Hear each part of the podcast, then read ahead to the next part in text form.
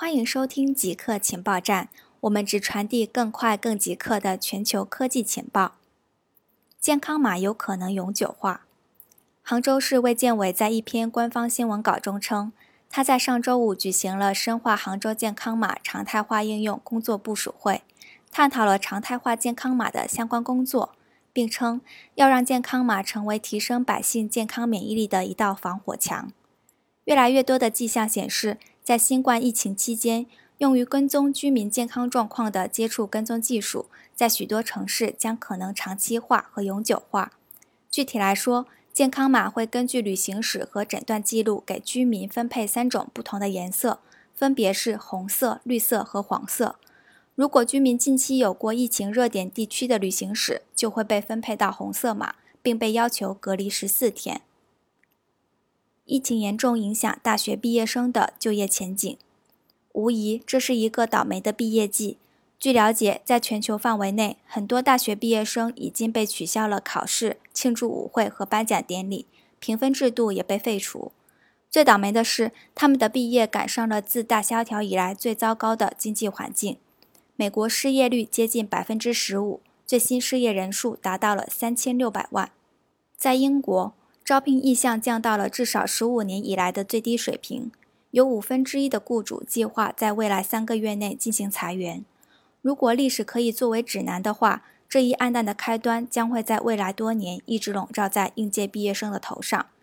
根据伦敦财政研究所发现，在经济衰退时期离开中学或大学的英国人，五年后的薪酬仍然低于别人；而在美国，这种收入偏低会整整持续十年。网易和京东将在香港二次上市。据报道，网易计划六月十一日在香港进行二次上市，此后一周，京东也将有同样的计划。如果顺利的话，这两宗交易共计可以筹资五十亿美元，将成为今年以来香港股权资本市场规模最大的交易。其中，京东的规模较大，通过出售百分之五的股权，可能筹资高达三十亿美元。网易的筹资目标最高为二十亿美元。目前，这两家在纳斯达克挂牌的企业已经向港交所秘密递件，并正在进行第二次上市的准备工作。Windows 纸牌每月仍然有三千六百万玩家。诞生于一九九零年的 Windows 纸牌游戏上周五迎来了三十周年。据了解，这款 Windows 操作系统自带的游戏至今每个月仍然有三千五百万的玩家。纸牌游戏是随1990年发布的 Windows 3.0提供给用户的。最初的设计主要是为了教用户如何使用鼠标进行基本的拖拽操作，同时它也是史上最常用的 Windows 程序之一，并被预装到数以亿计的设备上。据了解，它的开发者 Wes Cherry 是微软的实习生，但并没有从游戏上获得任何版税。阿里巴巴营收因疫情飙升。近日。阿里巴巴公布的第四季度营收和获利显示超出预期，主要原因是新冠疫情期间的封锁促使更多的人在网上购买必需品。据统计，阿里巴巴当季核心电商业务增长近百分之十九，达到九百三十八点七亿人民币，云计算业务营收增长约百分之五十八。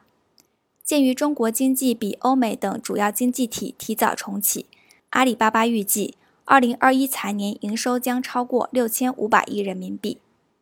阿里巴巴首席财务官武卫表示，公司正在密切关注美国参议院通过的外国公司问责法案。他强调，阿里巴巴的财务报表均依照美国公认会计原则准备。自二零一四年上市以来，一直向美国证券交易委员会备案，并以高标准的透明度要求自己。以上就是本期节目的所有内容。固定时间，固定地点，我们下期再见。